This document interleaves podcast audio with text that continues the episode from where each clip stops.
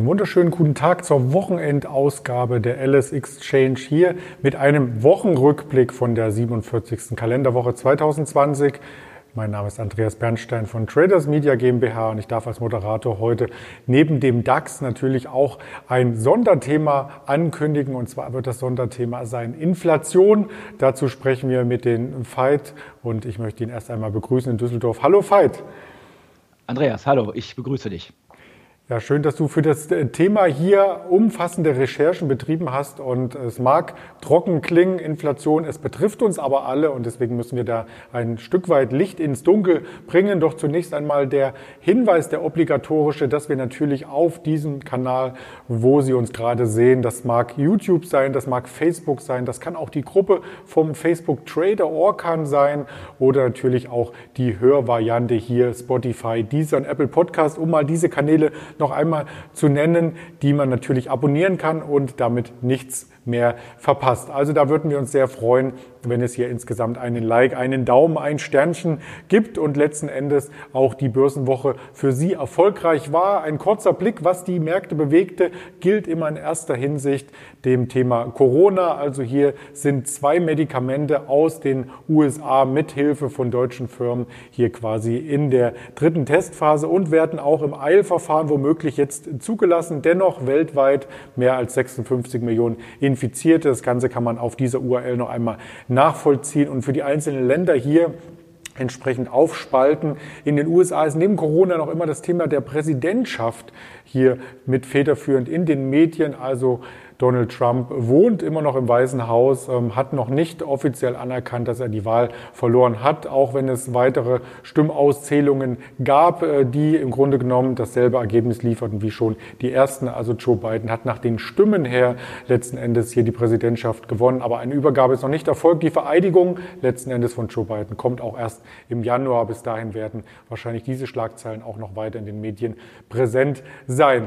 Zurück zur Börse, direkt die Rallye an der Wall Street wurde ein wenig gestoppt. Die 30.000 im Dow hatten wir am Montag vorbörslich kurz gesehen, aber sie wurde per Schlusskurs nicht überschritten, diese Marke. Der DAX hat jedoch über der 13.000 sich in der ganzen Woche etablieren können im Xetra-Handel. Es war eine sehr ruhige Handelswoche mit rund ähm, 250 Punkten Schwankungsbreite und auf EU-Ebene wird das nächste Rettungspaket hier gerade diskutiert. Es geht um 750 Milliarden Euro und da gibt es noch ein paar Querelen, möchte ich es einmal nennen, mit ähm, Ungarn quasi und dem Regierungschef und auch mit dem polnischen Regierungschef. Also das sollte vielleicht nur eine Frage der Zeit sein, bis das verabschiedet wird in den USA. Das Rettungspaket ist auch noch weiterhin in der Planung und jetzt hat quasi die FED signalisiert, dass die Hilfsgelder, die noch nicht hier quasi ausgeschüttet ähm, worden, quasi zurückgegeben werden an die Regierung für weitere Verwendung. Also auch hier ist Bewegung drin.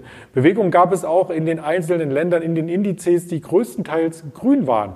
Der Überblick hier von Teletrader zeigt, dass im Grunde genommen nur die roten Indizes aus den USA stammen, also der S&P 500, der Nasdaq 100 und auch der Dow Jones waren leicht im Minus auf Wochenbasis, zwischendurch Rekordhochs ähm, gezeigt, der Dow Jones und der Nasdaq aber eben per Wochenclose hier im Minus. Am besten performte noch der österreichische ATX und der griechische Index, der ATEX Composite.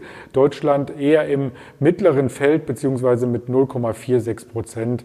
Ähm, ja, auch nicht stark bewegt, wie ich schon eingangs sagte. Die Rohstoffe sind weiter auf Erholungskurs. Hier wird ein Stück weit hier ähm, signalisiert, dass die Wirtschaft sich dann im vierten Quartal oder auch im nächsten Jahr erholen könnte. Also da waren natürlich die Ölsorten gefragt und Gold ein Stück weit auf dem Rückzug. Den DAX noch einmal in Kurz, im Kurzporträt mittelfristig. Also auch hier ist noch Platz bis zum Allzeithoch und die 13.300 konnte hier nicht überschritten werden. Also die Bewegung der letzten ähm, drei Wochen quasi ist äh, sehr, sehr eng und hat noch nicht dazu geführt, dass es eine weitere, einen weiteren Impuls in Richtung Allzeit hoch gibt. Auf der anderen Seite, und da werden wir nachher gleich darauf näher eingehen, ist der Goldpreis weiter in einer breiten Konsolidierungsphase und diese Konsolidierungsphase bewegt sich zwischen rund 1920 US-Dollar und 1850. Also auch hier warten Anleger gespannt auf einen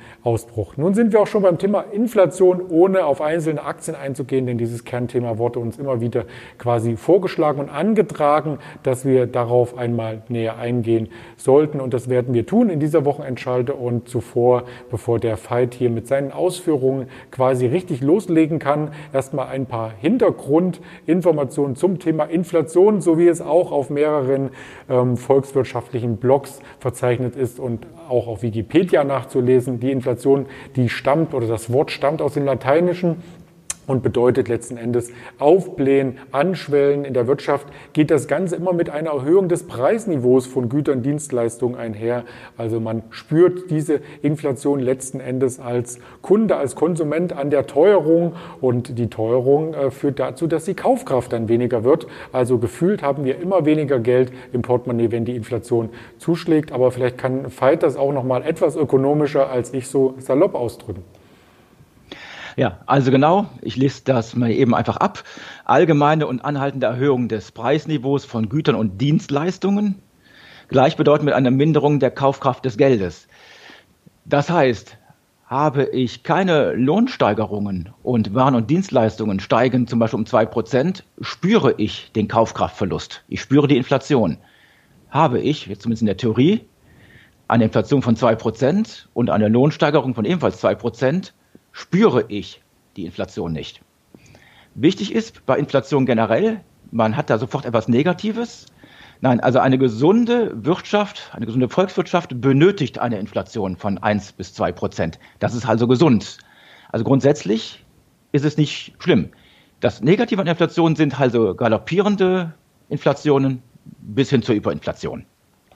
Die werden wir uns auch von einigen Ländern äh, noch anschauen. Vielleicht ähm, ein Verweis, wie man das Inflationsthema ganz, ganz anschaulich darstellen kann, wäre mit einem äh, Kaffeebecher, einem Coffee to go. Wenn man den sich in der Praxis einmal anschaut, und das hat Investo Investopedia getan seit den 70er Jahren, ähm, wie hier der Preis zunahm bei einem Cup of Coffee, dann heißt das hier, die Inflation merkt man schon deutlich, richtig? Ganz genau. Das ist das, was ich auch sagte. Also eine gewisse gesunde Inflation braucht halt eine Volkswirtschaft. Und hier ist es am Kaffee dargestellt. Äh, anderes Beispiel, VW Käfer kostete in den 70ern 5000 Mark. Jetzt kostet er 20.000 Euro. Vielleicht auch ein bisschen mehr, je nachdem, welche Ausstattung es ist. Das gehört dazu, das ist also in Ordnung.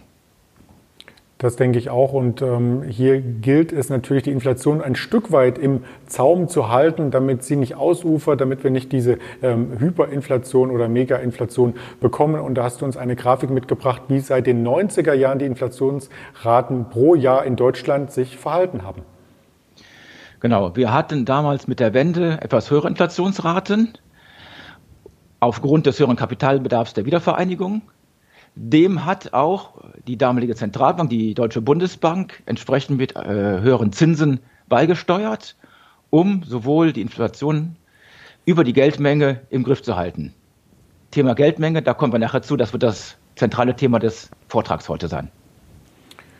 Genau, also eine sehr spannende Grafik, die wir hier im Zeitablauf einmal haben wirken lassen. Letzten Endes, also die Inflation hat mehrere Bedeutungen und die Geldmenge, du hast es schon hingewiesen, auch dazu ähm, haben wir ein, zwei Merksätzchen herausgearbeitet. Die gesteigerte Geldmenge im Umlauf äh, steigert letzten Endes auch das Preisniveau. Also das hängt eng miteinander zusammen und die Preise sämtlicher Güter steigen dann kontinuierlich an und führen dazu, auch das kam durch diese Grafik gerade mit dem Kaffee sehr gut raus, dass man für einen Euro immer weniger bekommt. Also früher vielleicht noch eine ganze Kaffeekanne und jetzt nur noch ein Espresso, um es mal einfach runterzubrechen. Und wenn man das Ganze mit dem Arbeitsmarkt in Zusammenhang bringt, dann gibt es natürlich immer aggressive Lohnforderungen, weil natürlich die steigenden Löhne die Inflation ein Stück weit für den Menschen ausgleichen sollen. Aber letzten Endes heizt das ja dann nur die Geldmenge an, oder? Genau, das heizt die Geldmenge an und deswegen müssen wir erstmal klären, was ist denn Geldmenge? Äh, wir erinnern uns an früher, da gab es halt die Geldmenge M2, M3 äh, und M1, die gibt es auch immer noch. Das sind halt äh, Bargeld, Sichtanlagen, dazu kommen dann Spar-, Termineinlagen etc. Ähm, wie existiert, wie entsteht die Geldmenge? es entsteht, indem die Zentralbank dieses Geld herausgibt gegen Verpfändung oder gegen die an, den Ankauf von Wertpapieren. Insbesondere die Deutsche Bundesbank hat damals mit ihrer restriktiven Geldpolitik es gehandhabt, dass also über Tenderverfahren nur Qualitätsanleihen angekauft wurden und die in der Regel nur mit drei Monaten Laufzeit. Das heißt, sie konnte also die Geldmenge sehr fein steuern und mit äh, Erhöhung oder Senkung dieser Tenderverfahren hatte sie direkten Einfluss auf die Geldmenge und somit auf die Inflation. Im Gegensatz zur EZB, was wir auf den nächsten Grafiken noch sehen werden, ähm, hatte diese restriktive Geldpolitik etwas nachgelassen. Ähm, die ähm, insbesondere die Laufzeiten und auch die Qualität der Titel steht nicht mehr so im Vordergrund. Die Bundesbank hätte damals keine Triple B Anleihen von Italien angekauft, was aber jetzt die EZB halt ohne Probleme macht. Und das ist halt nach neuesten empirischen Untersuchungen auch der Kasus Knacktus ein Indiz für die Inflation ist nicht nur die Geldmenge, sondern die Qualität der Zentralbankbilanz. Sprich, welche Titel die Zentralbank in ihrem Portfolio hat. Und wir sehen auf der Grafik, wie sich äh, die Geldmenge der EZB entwickelt hat. Sie hat stark zugenommen. Insbesondere halt durch den Ankauf von Staatsanleihen quer durch Europa, auch Unternehmensanleihen, ohne Rücksicht auf Laufzeit und Qualität. Das ist natürlich etwas, ähm, was man hier als Ökonom immer wieder diskutiert und was uns äh, Bürgern oder uns Sparern oder uns Anlegern äh, letzten Endes ähm, gar nicht so vor Augen geführt wird. Du hattest ja auch diese Grafik noch mitgebracht, wie sich die Geldmenge auf die Bilanz auswirkt. Also die Größe der EZB-Bilanz äh, steigt unheimlich an, auch im Vergleich zur breiten Geldmenge. Also da fragt man sich natürlich, ob das letzten Endes bis ins Unendliche fortgeführt werden kann. Was meinst du? Genau. Also es gibt empirische Untersuchungen, wie ich schon gesagt habe, aus der Historie. Da hat man zum Beispiel, es gibt Beispiele wie Argentinien, das Deutsche Reich, das Deutsche Kaiserreich, äh, Afrika etc. Stichwort War Financing, wo halt die Qualität der Zentralbank abgenommen hat, indem also einfach eine direkte Staatenfinanzierung stattgefunden hat. Wieder äh, Hinweis Bundesbank, das gab es da so nicht. Jetzt, die EZB macht eine direkte Staatenfinanzierung und ein Musterbeispiel war für, ist auch Argentinien gewesen. Die haben also auch eine Staatsfinanzierung betrieben, schon in den äh, 70ern und 80ern. Und ähm, wo der Peso und wo die Wirtschaft von Argentinien ist, das wissen wir. Und ähm, es führte halt also zu einem zu einem Vertrauensbruch. Also es ist, nicht, es ist nicht nur die Geldmenge, es ist halt das Vertrauen in die Staatsbank und es ist das Vertrauen letztendlich dadurch in die Währung, was inflationstreibend oder nicht treibend wird. Und ähm, dies vollzieht sich in der Regel über die Wechselkurse. Der Peso hat halt aufgrund des Vertrauensverlustes stark nachgelassen. Inländer haben die eigene Währung verkauft und zum Beispiel US-Dollar gekauft, um den Wert ihres Geldes zu schützen. Genau, solche Beispiele gab es natürlich auch in Europa. Wenn ich mich daran erinnere, einer der größten Spekulanten, George Soros, er hatte ja damals eine Milliardenwette gegen das britische Pfund vollzogen und hat da sogar gewonnen, oder? Ähm, ganz genau. Ähm, man könnte nämlich jetzt sagen, ja, Argentinien, das ist ja auch eine Weichwährung, da ist das alles viel einfacher und die haben sowieso hohe Inflationsraten. Nein, ähm, auch beim britischen Pfund, einer Hartwährung, ist es damals gelungen, einem Spekulanten die äh, Währung aus dem EWS zu kicken, das heißt die Währung schwach zu machen, weil er der Meinung war, die Währung war überbewertet und musste abwerten. Und das sahen wir in folgendem Chartbild und das kann man recherchieren. Da gibt es auch äh, Bücher drüber, Filme dazu, Reportagen und so weiter. Also da war richtig äh, was los. Also letzten Endes kann man, wenn man solche Anzeichen sieht, natürlich auch gegen diese Dinge wetten. Aber man wettet ein Stück weit auch gegen die Notenbanken. Und wir sehen hier, dass die Bilanzen ja immer weiter steigen. Also seit 2008 die Notenbankbilanzen hier in folgendem Blick der Chart of the Week. Ja, ganz genau.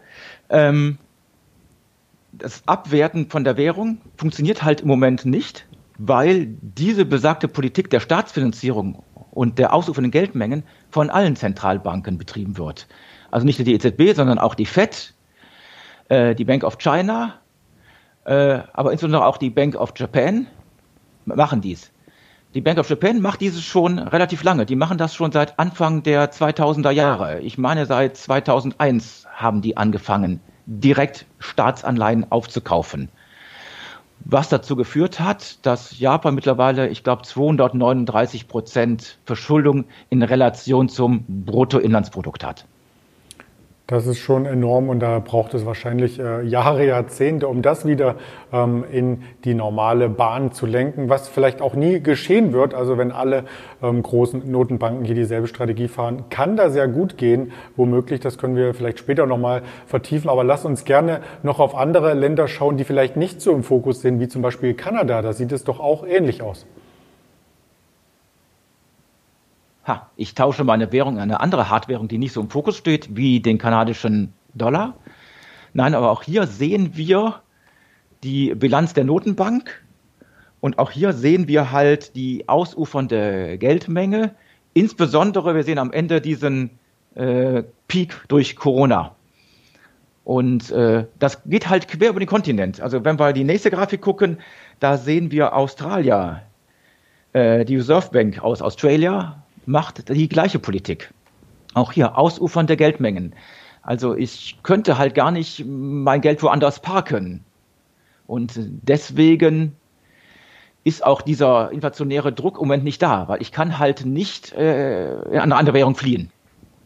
Du hattest vorhin äh, Japan angesprochen. Äh, da gibt es doch aber ein gänzlich anderes Bild, wenn man sich den Yen anschaut. Ja, das ist halt wieder erstaunlich. Ähm, damals in den Anfang der 70er mit Bretton Woods wurde der japanische Yen zunächst mal mit 360 Yen je Dollar fixiert.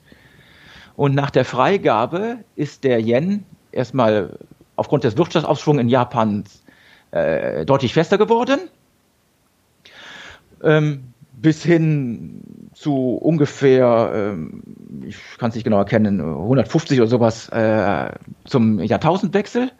Und als dann die steigende Verschuldung Japans kam, blieb der Yen aber mit ganz grob um die 100 Yen je Dollar relativ konstant, plus minus 20 Prozent oder sowas. Aber wir haben eine relativ, ist relativ stark geblieben.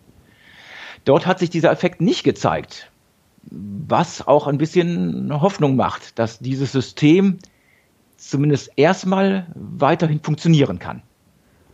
Von den Staatsschulden her hattest du bereits angesprochen, dass Japan hoch verschuldet ist, wenn man hier noch ein paar andere Länder mit hineinzieht. Und da hat Statista eine tolle Grafik hier vorbereitet äh, für uns letzten Endes. Dann sieht man, dass auch Länder wie Italien hier einen sehr hohen Schuldenstand haben. Und das bringt dann letzten Endes auch wieder die EZB ins Spiel, wenn sie die Anleihen kauft von diesen Ländern. Also kurbelt sie damit ein wenig auch die Staatsverschuldung in Italien an, oder? Genau, wir haben die direkte Staatsfinanzierung.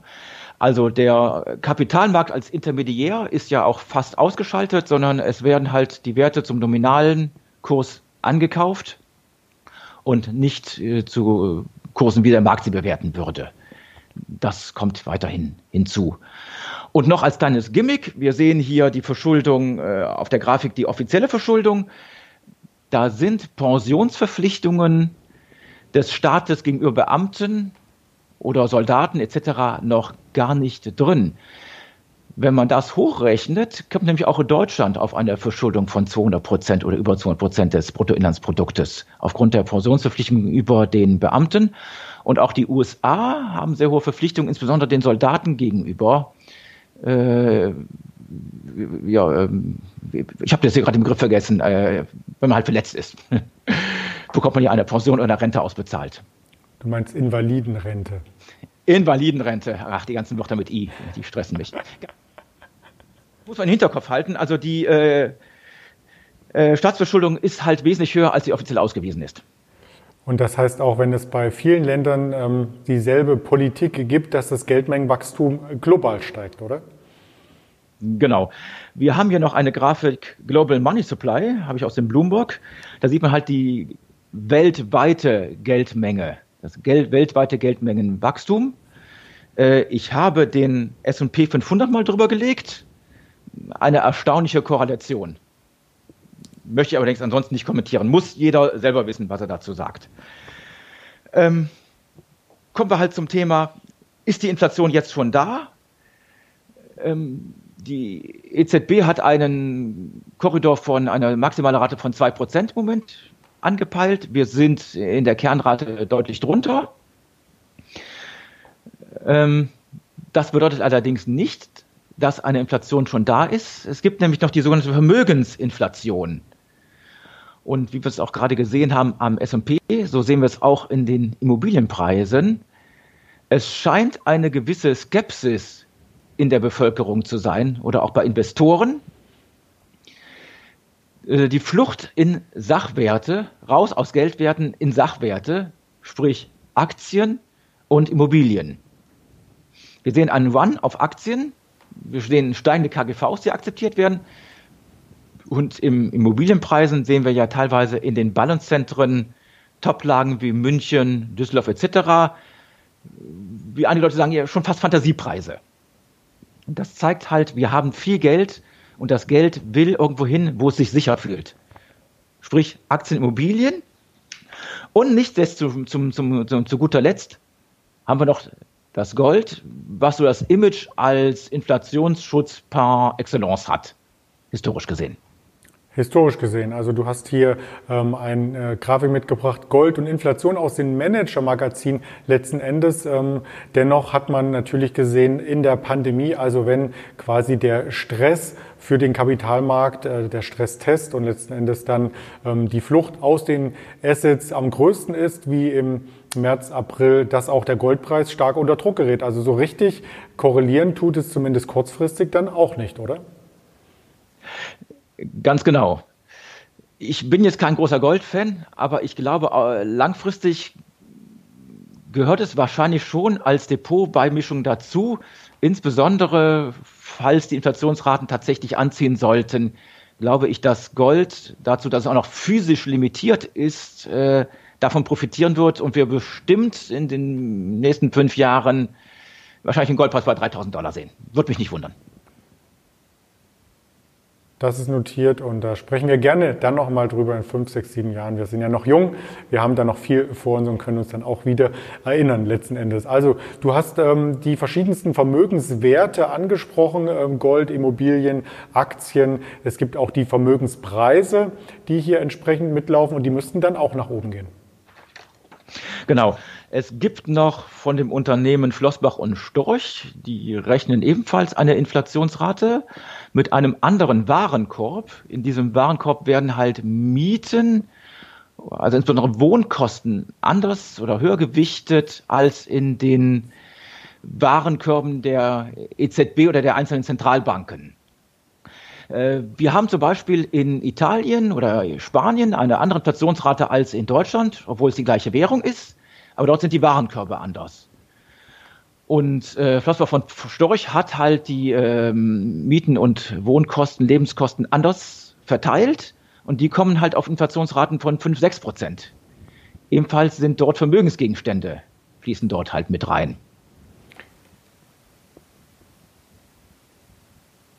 Wenn man sich die Warenkörper mal im Detail anschaut, und das haben wir natürlich getan, ähm, so haben sich die auch stark geändert in den letzten 25, äh, 30 Jahren. Also war 1995 beispielsweise noch die Nahrungsmittel hier mit 13 Prozent reflektiert und Tabakwaren mit über 4 Prozent. So hat das rapide abgenommen, weil natürlich auch ähm, andere Dinge wie zum Beispiel Gesundheitsprodukte, Pflegeprodukte nehmen stark zu, auch Nachrichtenübermittlung. Also da kommt natürlich auch so ein Streamingdienst hier mit rein, wie Netflix oder Disney Plus, was wir vorgestellt haben. Das Bildungswesen nimmt äh, stark zu. Ähm, das war in den 90er Jahren noch nicht so in den Warenkorb reflektiert. Und natürlich auch Hotels und Restaurants. Wenn die dann entsprechend aber wieder herausfallen, also wenn zum Beispiel Hotels und Restaurants aufgrund des Lockdowns hier gar nicht mehr so stark genutzt werden, dann müsste doch eigentlich ein Gegeneffekt eintreten. Ja, die große Frage ist halt hierbei, ähm, kommt es, warum kommt es im Moment nicht zu stark steigender Inflation? wenn wir jetzt mal diese 5, 6 Prozent von Phosphor und Storch als oberes, äh, obere Grenze sehen, sondern eher an den offiziell ausgewiesenen bleiben. Ähm, laut der Quantitätstheorie müsste halt die Inflation steigen, weil wir seit 2007 eine Verdreifachung der Geldmenge haben. Das erste Geldmengenwachstum hatten wir 2008 aufgrund der Finanzkrise da ist zum ersten Mal massiv Geld in den Markt gepumpt worden. Wichtig ist hier der Unterschied. Das Geld ist einerseits bei den, ähm, bei den Banken geblieben, bei den äh, Konsumbanken, bei den Geschäftsbanken als Rekapitalisierung. Der andere Teil ist in äh, Investitionsgüter geflossen. Der Staat hat halt ähm, in die Infrastruktur investiert. Wir erinnern uns, äh, Bauprojekte, insbesondere Autobahnen etc. und sowas ist in den Angriff genommen worden. Und dieses führt, zumindest auch in der Theorie, zu einer stark verzögerten Auswirkung auf die Inflation. Und hier kommt halt, ich habe es in frühen Videos schon mal erwähnt, die sogenannte Modern Money Theory ins Spiel. Sie wird von einigen Ökonomen äh, als das Allheilmittel betrachtet. Was ich so gelesen habe, jetzt ist es nicht die überwiegende Mehrheit, aber von einem auch nicht zu vernachlässigenden Teil der Ökonomen. Was sie besagt, sie? Sie besagt, letztendlich ist der Staat in Verbindung mit der Zentralbank der monetäre Souverän und kann letztendlich so viel Geld drucken, wie er will. Das ist eine recht abenteuerliche Theorie. Ähm, sie wird von einigen Ökonomen propagandiert die Zeit im Moment gibt Ihnen auch recht. Im Moment haben wir seit einigen Jahren trotz der stark steigenden Geldmenge keine äh, Inflation, keinen Inflationsdruck. Weswegen es auch im politischen Lager von, ich glaube, eher von den linken Bereichen sehr stark aufgegriffen wird und auch als das Allheilmittel genommen wird. Ähm, das liberale Lager findet für MMT eher die Übersetzung moderne Märchentheorie, weil sie sagen, das kann auf Dauer nicht funktionieren und es wird irgendwann aus dem Ruder laufen. Das hat ja letzten Endes auch so ein Stück weit äh, Bernie Sanders, ähm, auch einer der Kandidaten im letzten Jahr in, der US-Politik, immer wieder hervorgehalten, der, der auch sagte, es gibt eine Job-Garantie ähm, dadurch, dass die Notenbanken und Staaten hier immer weiter die Geldschleusen aufdrehen, weil ja ein Teil dieser MMT auch in Richtung Vollbeschäftigung dann abzielt, oder? Ja, genau. Dieses Spiel von Konjunktureinbrüchen, wie wir es früher hatten, oder auch Insolvenzen von Unternehmen, was gesund ist für eine Volkswirtschaft, weil schwache Unternehmen herausgespült werden und starke Unternehmen aus einer starken Krise, aus einer Krise immer gestärkt hervorgehen. Dieses wird letztendlich verweichlicht. Wir kennen den Begriff Zombie-Unternehmen. Im Moment werden halt aufgrund der niedrigen Zinsen und auch auf den gesunkenen Kriterien bezüglich Insolvenz und sowas, was im Moment bei den Banken herrscht oder vorgegeben ist, werden viele Unternehmen am Leben erhalten, die normalerweise nicht existieren würden. Deswegen dieser Begriff Zombie-Unternehmen. Und äh, solange wir halt dieses Zinsniveau extrem niedrig haben, was vermutlich auch noch so bleiben wird, äh, funktioniert das halt alles. Die große Gefahr ist, wenn halt jetzt diese Quantitätstheorie dann doch irgendwann, wenn auch verzögert, zieht und wenn auch nur im geringen Maße wir zu Inflationssteigerungen kommen, dann hat halt die Notenbank letztendlich nur die Wahl, meines Erachtens, oder auch was halt, nicht nur meines Erachtens, sondern auch was ich halt jetzt mir angelesen habe in den letzten Wochen zu diesem Thema von Ökonomen und Volkswirten, hat sie nur die Wahl zwischen Pest oder Cholera lässt sie die Zinsen niedrig und die Inflation weiter anschwellen? Oder führt, fährt sie eine restriktive Geldpolitik, das heißt Verringerung der Geldmenge und Erhöhung der Zinsen? Was halt dazu führen wird, dass halt äh, die Insolvenzwelle stärker anzieht, in der Unternehmen in die Pleite rutschen, vielleicht sogar Haushalte, die Immobilien sehr knapp finanziert haben, Probleme mit der Anschlussfinanzierung bekommen und dann letztendlich es möglicherweise zu einem deutlichen Problem, zu einer deutlichen Rezession kommen wird, bis hin zu Staaten wie Italien, die bei Zinsraten von steigenden Zinsen vielleicht über drei, vier Prozent sehr große Probleme bekommen, bis hin zum Staatsbankrott. Da lauern halt also Gefahren, der uns bewusst sein müssen. Und letztendlich zeigen, zeigt dieser One auf Immobilien, dass die Leute Angst vor sowas haben, bis hin das Gespenst der Währungsreform. Aber so weit will ich noch nicht gehen. Aber es geistert halt sehr viel in den Köpfen der Leute. Und das müssen wir halt im Hinterkopf halten für unsere Anlageentscheidungen. Solange das Ganze hier ja auch ähm, die Liquidität herstellen soll, also dass die Märkte nicht in die Liquiditätsfalle eindringen, ist das wahrscheinlich auch noch rechtfertigbar. Bloß was kommt danach? Kommt es dann zu einer Hyperinflation? Paul Krugman, der amerikanische Ökonom, hat nämlich genau davor gewarnt, dass wenn das Inflationsgespenst einmal geweckt ist, dass es dann nicht mehr eingefangen werden kann. Und ähm, das bringt mich quasi zur Abschlussfrage. Du hast dieses ähm, Thema War Financing oder dieses Wort hier mit ins Spiel gebracht. Äh, glaubst du, dass es einen, einen Kampf im Finanzsektor geben wird zwischen den Notenbanken international, wer hier quasi am schnellsten erhöht und den Markt mit Geld flutet? Ja, man kann also davon ausgehen, dass, im, dass eher im Gleichschritt die Notenbanken diese Politik erstmal äh, weiter fortführen werden. Sie werden versuchen, die Konjunktur zu stützen. Das Ganze kann auch lange funktionieren, auch bei diesem Zinsniveau. Wir sehen es an Japan, die machen das seit 20 Jahren. Es kann durchaus auch noch 50 Jahre weiter funktionieren. Das äh, weiß man halt nicht. Das ist halt die große Frage. Die kann ich also auch nicht beantworten, auch mit den ganzen äh, Studien, die ich mir angesehen habe, sind halt einige, die lassen sich von drei bis fünf Jahren reißen, aber festlegen will sich halt definitiv keiner, weil man es halt einfach nicht weiß. Und diese Situation, wie wir sie jetzt haben, die hat man nicht. Das Einzige, was man weiß, ist, dass viele theoretische Modelle bisher nicht gegriffen haben oder äh, widerlegt wurden. Äh, es kann fünf, sechs Jahre dauern, es kann 20 Jahre dauern, es kann 50 Jahre dauern. Ähm, ganz klar ist, Substanzwerte bleiben im Vordergrund. Äh, Immobilien sind gut gelaufen. Weiß ich nicht. Ich glaube, die Aktie bleibt weiterhin im Fokus. Ich glaube, wir müssen so vielleicht Q1, Q2 abwarten. Ich glaube, dass wir dann nochmal günstige Kurse sehen werden. Aber letztendlich wird wahrscheinlich an der Aktie nichts, äh, kein Weg vorbeiführen. Wie sagen, zu vermehren, sondern zumindest um es einigermaßen zu schützen.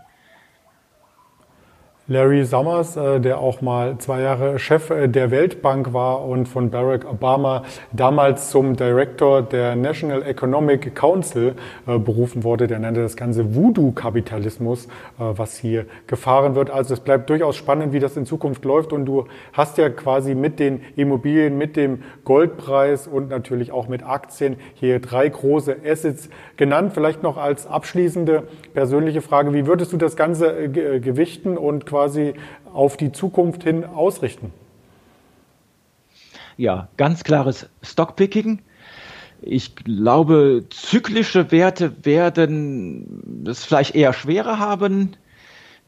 Man muss halt gezielt Werte aussuchen, die aus den Zukunftsbranchen, die vielleicht noch ein bisschen zurückgeblieben sind, äh, sprich äh, erneuerbare Energien, äh, Digitalisierung, auch da ist natürlich viel gelaufen. Wenn ich mir eine Quellcom angucke, die hat schon sehr viel ähm, vorweggenommen. Aber ich glaube, im Technologiesektor würde es weiterhin speziell vielleicht sogar in Deutschland Unternehmen geben, die äh, sich lohnen zu kaufen aufgrund, da bringe ich hier mein gernes mein KGV ins Spiel, die halt noch günstig bewertet sind. Die amerikanischen Werte sind durchweg sehr hoch bewertet. In Deutschland gibt es weiterhin vielleicht auch mit der Fresenius oder auch mit der deutschen Börse Werte, die halt weiterhin Geld verdienen werden, auch wenn die Konjunktur generell äh, sich etwas eintrübt oder auf sich schwachem Niveau stabilisiert. Und genau darüber berichten wir börsentäglich hier in unserem Marktgespräch vor Xetra Eröffnung. Wenn Sie das hier sehen möchten, dann abonnieren Sie gerne unseren YouTube-Kanal, Facebook, Twitter, Instagram oder natürlich auch die entsprechende Podcast-Variante, die wir vorhin hier vorgestellt hatten und hier noch einmal ins Bild rücken. Ganz lieben Dank erst einmal an dich, äh, Veit, für diese sehr, sehr interessanten Einblicke in das Thema Inflation und die vielen spannenden Grafiken zu dem Thema. Ja, ich danke dir auch und wir hören uns nächste Woche wieder. Vielen Dank, Andreas. Das denke ich auch, äh, dass wir uns nächste Woche wieder hören. In diesem Sinne, dir feiert ein schönes Wochenende allen Zuschauern ebenso. Bleiben Sie vor allem gesund und setzen Sie sich auch ab und zu mal mit solchen größeren Themen auseinander. Bis dahin, Ihr Andreas Bernstein von Traders Media GmbH zusammen mit der LS Exchange.